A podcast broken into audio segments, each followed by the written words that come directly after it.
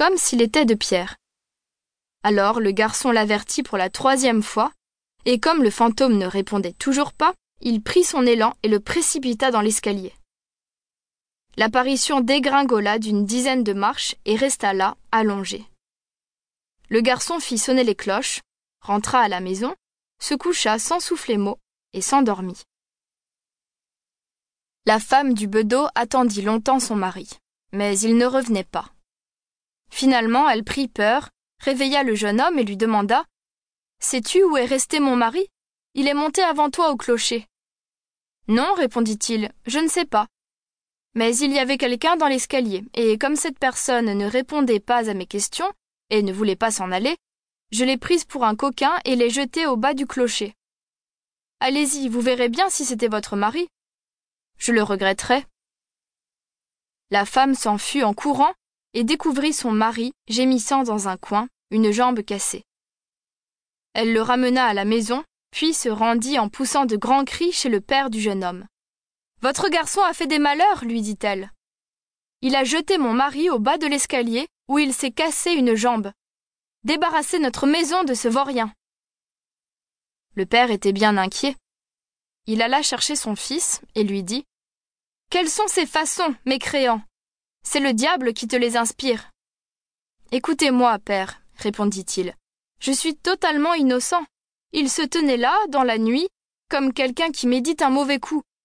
Je ne savais pas qui c'était, et par trois fois je lui ai demandé de répondre ou de partir. Ah, dit le père, tu ne me feras que des misères. Disparais. Volontiers, père. Attendez seulement qu'il fasse jour. Je voyagerai pour apprendre à frissonner. Comme ça, je saurai au moins faire quelque chose pour gagner mon pain. Apprends ce que tu veux, dit le père, ça m'est égal. Voici cinquante talents, va par le monde, et surtout, ne dis à personne d'où tu viens et qui est ton père. Qu'il en soit fait selon votre volonté, père. Si c'est là tout ce que vous exigez, je m'y tiendrai sans peine. Quand vint le jour, le jeune homme empocha les cinquante talents et prit la route en se disant Si seulement j'avais peur, si seulement je frissonnais. Arrive un homme qui entend les paroles que le garçon se disait à lui-même. Un peu plus loin, à un endroit d'où l'on apercevait des gibets, il lui dit Tu vois cet arbre? Il y en a sept qui s'y sont mariés avec la fille du cordier et qui maintenant prennent des leçons de vol. Assieds-toi là et attends que tombe la nuit. Tu sauras ce que c'est que de frissonner. Si c'est aussi facile que ça, répondit le garçon, c'est comme si c'était déjà fait. Si j'apprends si vite à frissonner, je te donnerai mes cinquante talents. Tu n'as qu'à revenir ici demain matin. Le jeune homme s'installa sous la potence et attendit que vint le soir. Et comme il avait froid, il alluma du feu.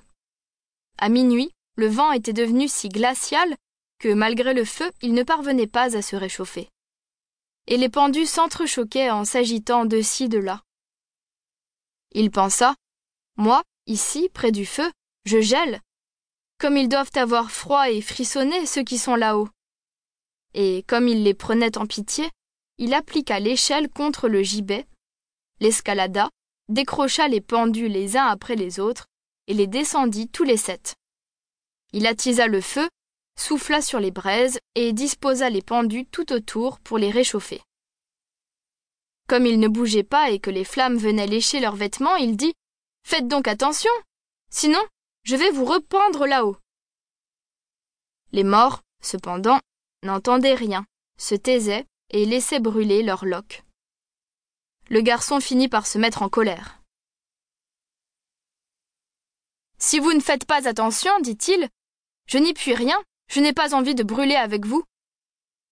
Et l'un après l'autre, il les raccrocha au gibet. Il se coucha près du feu et s'endormit.